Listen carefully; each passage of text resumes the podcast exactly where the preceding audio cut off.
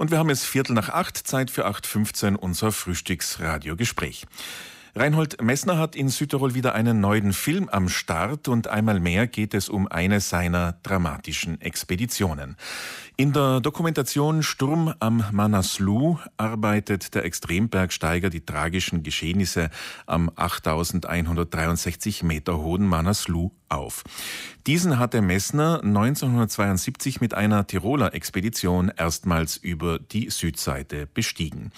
Ein Kamerad Messners, Franz Jäger, kam auf dem Rückweg vom Gipfel in einem aufgekommenen Sturm ums Leben. Ein zweiter an die Schlick bei der Suche nach dem vermissten Franz Jäger.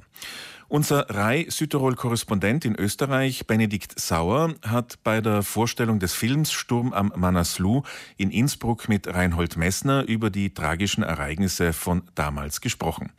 Messner erinnert sich an den Moment, als er völlig erschöpft das Zelt von Lager 4 erreicht auf 7400 Meter Höhe. Als ich ins Zelt fand, da war eben nicht äh, der Franz Jäger da, sondern der Horst Fankhauser mit dem Andi Schlick, die dann hinausgingen und wirklich eine Nacht in der Hölle verbracht haben. Einer hat es überlebt, der andere leider nicht. Sie selbst wären zu dieser Suche, liest man im Nachhinein, nicht mehr in der Lage gewesen. Nein, ich hätte niemals rausgehen können, um zu suchen. Ich war unterkühlt, ich war natürlich auch müde. Niemand kann nach einem 8000er Gipfel, der runterwärts sowieso fluchtartig bader Abstieg hinausgehen und eine Nacht lang suchen.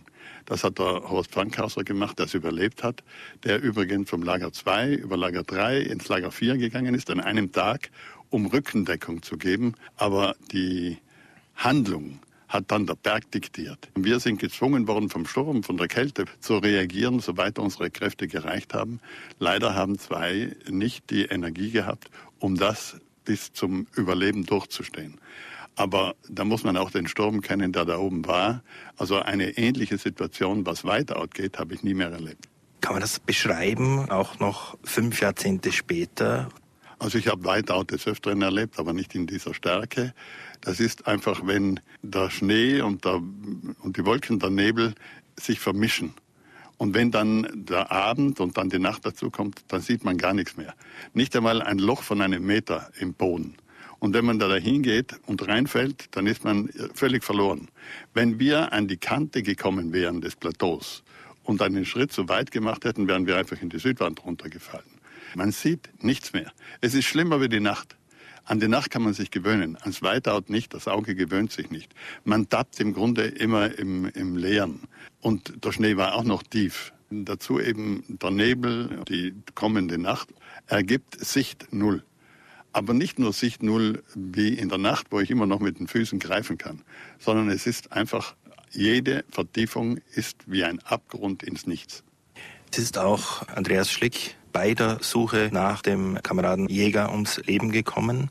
Gab es im Nachhinein Momente, wo Sie, wo vielleicht andere mit Ihnen gedacht haben, wären wir nicht hingegangen oder gibt es das nicht? Also das gab es natürlich. Und wenn heute diskutiert wird über die große Bergsteigerei, ich meine jetzt wirklich große Wände, neue Routen, keine Pistenaufstiege, und die Leute, die Journalisten mich dann nachher fragen, ja, warum musste der umkommen, warum ist das passiert, sage ich nur, wenn jemand nicht will, dass er am Berg umkommt, im extremen Alpinismus muss er daheim bleiben. Das ist gefährlich und bleibt gefährlich.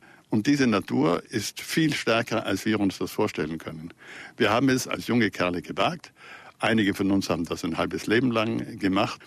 Ich stehe heute nicht auf der positiven oder negativen Seite, aber ich stehe dazu und die Verantwortung nehmen wir auf uns. Und wir waren mehr oder weniger eine kleine Tiroler Gruppe, die miteinander einfach ins Unbekannte aufgestiegen ist. Es war völlig unbekannt. Es gab nicht einmal Bilder dieser Südwand vom Manaslu. Und sie ist eine komplexe Wand. Es ist eigentlich keine richtige Wand. Es ist eine Wand. Dann kommt ein riesiges Tal dann kommt eine Flanke, eine Eisflanke und dann kommt ein großes Plateau. Aber gerade das Plateau, wo es flach ist, wo es Gehgelände ist, wurde uns zum Verhängnis. Herr Messner, was hat Sie persönlich zu diesem Film animiert? Weshalb ist Ihnen die Rekonstruktion der Manaslu-Expedition so wichtig? Also diese Manaslu-Expedition ist auch für mich eine der wichtigsten, die ich gemacht habe. Und 50 Jahre nach dem Geschehen sind die fünf Bergsteiger, die noch leben von der Gruppe, zusammengekommen und der Inhalt ist ganz simpel. Wir stellen nur die Frage, ist dieser extreme Alpinismus, dieses extreme Abenteuer überhaupt vertretbar? Die Antwort gibt der Film, emotional. Wir machen keine Aussage so positiv oder negativ, sondern wir erzählen die Geschichte. Und ich habe den Film produziert, aber im Grunde war es nur möglich mit den paar Fotos, die wir haben, also Dias, mit den Tonbandaufnahmen, die der Expeditionsleiter zum Glück gemacht hat, eine Dokumentation zu schaffen, die ausgedehnt wurde auf eine Nachbetrachtung. Und die Nachbetrachtung ist gleich wichtig wie die Geschehen am Berg, die hintereinander gemacht worden sind. Wir haben nur zwei Szenen nachgespielt und ich bin überzeugt davon, diese Geschichte ist in der Bergfilmerei ein Novum, weil sich die Bergsteiger bisher ja alle auf die Schulter geklopft haben.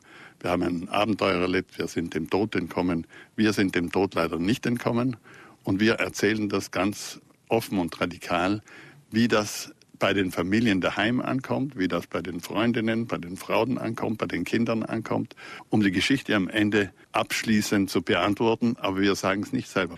Die Zuschauer werden die Möglichkeit haben, selber zu sagen, das kann ich jetzt teilen oder auch das teile ich nicht. Gelegenheit dazu bietet also der Film Sturm am Manaslu der morgen Abend im Filmclub Bozen zum ersten Mal in einem Südtiroler Kino gezeigt wird. Dies in Anwesenheit von Reinhold Messner, dem damaligen Expeditionsleiter Wolfgang Nerz und Horst Fankhauser. Am Sonntag wird er dann noch mehrere Tage lang in einem Kinosaal in der Dr. Streitergasse zu sehen sein. Soweit Benedikt Sauer im Gespräch mit Reinhold Messner.